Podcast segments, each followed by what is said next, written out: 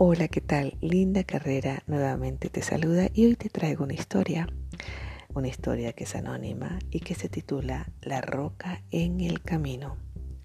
En un reino muy lejano hubo un rey que se le ocurrió colocar una gran roca en medio del camino principal de entrada al reino, obstaculizando el paso. Luego se escondió para ver si alguien la retiraba. Por allí pasaron comerciantes muy adinerados del reino y algunos cortesanos que pasaron simplemente observando la roca, rodeando la roca. Muchos de ellos se quejaron y culparon al rey de no mantener los caminos despejados, pero absolutamente ninguno de ellos hizo nada para retirar aquel obstáculo. Entonces llegó un campesino que llevaba una carga de verduras, la dejó en el suelo Miró la roca, intentó mover empujándola, pero no pudo hacerla al principio y se topó con una rama que la utilizó como palanca. Y luego de empujar y fatigarse mucho, finalmente logró apartar la roca del camino. Mientras recogía su carga encontró una bolsa justo en el lugar donde había estado la roca. La bolsa contenía una buena cantidad de monedas de oro y una nota del rey, indicando que esa era la recompensa para quien despejase la roca del camino.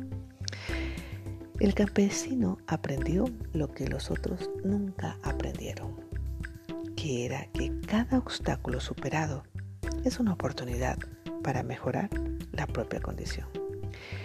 Y yo hoy te pregunto a ti, ¿Cuál de los dos roles tú usualmente realizas en tu día a día? Si eres como aquellos que viven quejándose de lo que alguien hizo o no hizo y que por lo que estas personas hicieron, tú hoy tienes aquel gran obstáculo en tu camino. O eres como aquel campesino que a pesar de que no fue el responsable de tener esa gran roca en su camino, él se ideó qué era la mejor opción para sacar esa gran roca de su camino. Hay dos opciones en la vida, o vivir en ese rol de victimización o tomar las riendas de tu vida y hacerte responsable de ella, de lo que tú quieres hacer con ella, a pesar de todos los bloqueos, los obstáculos, las grandes rocas que nos aparecen en el camino. Tú decides porque tú tienes el poder de elección, o vivir en la queja o vivir en la acción.